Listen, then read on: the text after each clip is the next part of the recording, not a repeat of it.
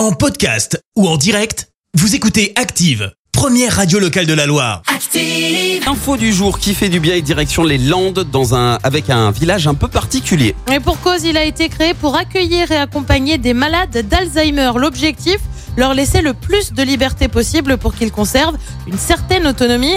Dans ce village de Dax, tous ses habitants sont atteints de la maladie d'Alzheimer.